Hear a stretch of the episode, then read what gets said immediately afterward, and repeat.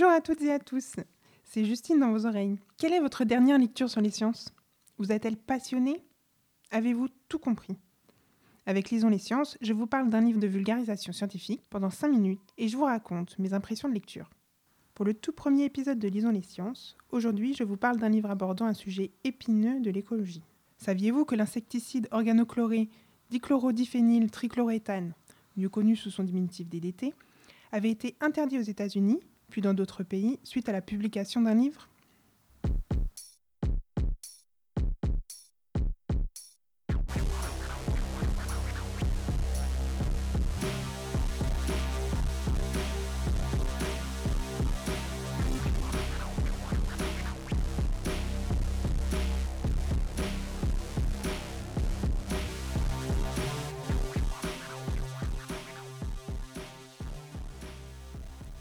C'est en septembre 1962, suite à de nombreuses consultations d'études et d'experts scientifiques, que Rachel Carson sort Le Printemps silencieux, synthèse des données de l'époque sur les conséquences de l'utilisation intensive des pesticides dans l'agriculture.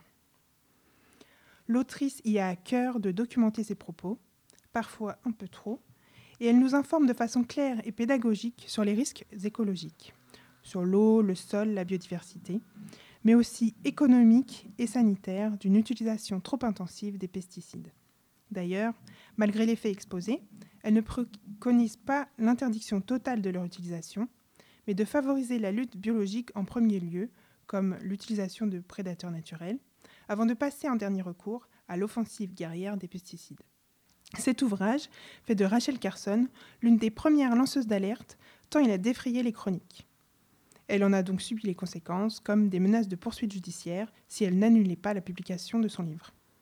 Vrai travail de vulgarisation, son ouvrage met en cause la responsabilité des politiques et de l'industrie chimique, qui ont eu de cesse de vouloir la décribiliser, en la traitant de fanatique, de communiste et de femelle hystérique. Vous voyez le niveau. 50 ans plus tard, le sujet des pesticides est toujours brûlant, faisant du printemps silencieux une lecture d'actualité.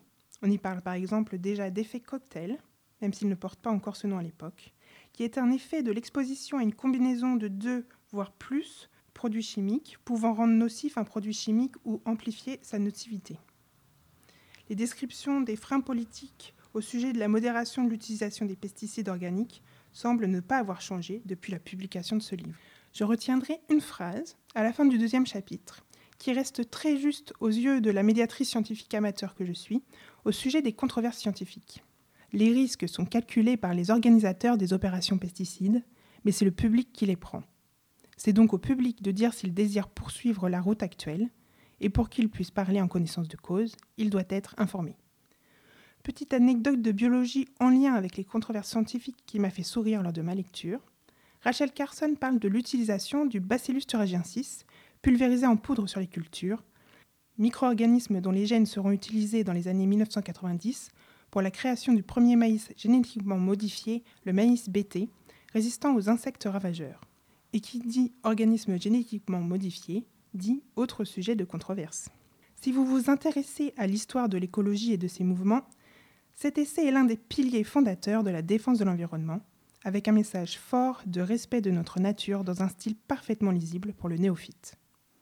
En lisant Le Printemps silencieux, vous aurez lu le livre qui contribua à la création du Fonds de défense de l'environnement américain et qui réussira, dix ans après sa publication, à faire interdire le DDT dans tous les États-Unis d'Amérique. Merci à toutes et à tous d'avoir écouté ce premier épisode de Lisons les sciences, consacré au printemps silencieux de Rachel Carson, publié en français aux éditions Wild Project. Vous pouvez le trouver ou le commander dans votre librairie la plus proche ou l'emprunter à la bibliothèque. Vous pouvez, si vous le désirez, rejoindre le cercle de lecture d'œuvres de vulgarisation scientifique Lire la science sur Framavox, initié par Agathe, membre de l'association Semta Science.